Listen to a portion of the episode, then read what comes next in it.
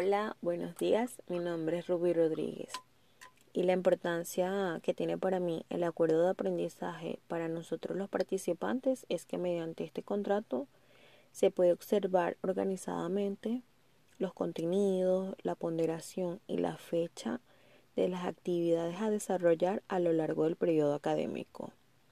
También es importante mencionar que la calificación de las diferentes actividades plasmadas en el acuerdo de aprendizaje tendrá un total de 100 puntos, convirtiéndose en una escala de 5.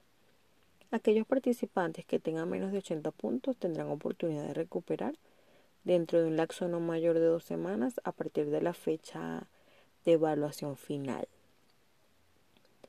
En cuanto a los sistemas de evaluación que me resultaron más atractivos, está el del artículo 75, que es la evaluación como proceso integral, donde mm, Considera el logro de los objetivos tomando en cuenta todos los factores que intervienen en el proceso de aprendizaje y el artículo 77 que es la evaluación como proceso flexible que permite utilizar diferentes técnicas y estrategias para verificar el logro de los objetivos establecidos.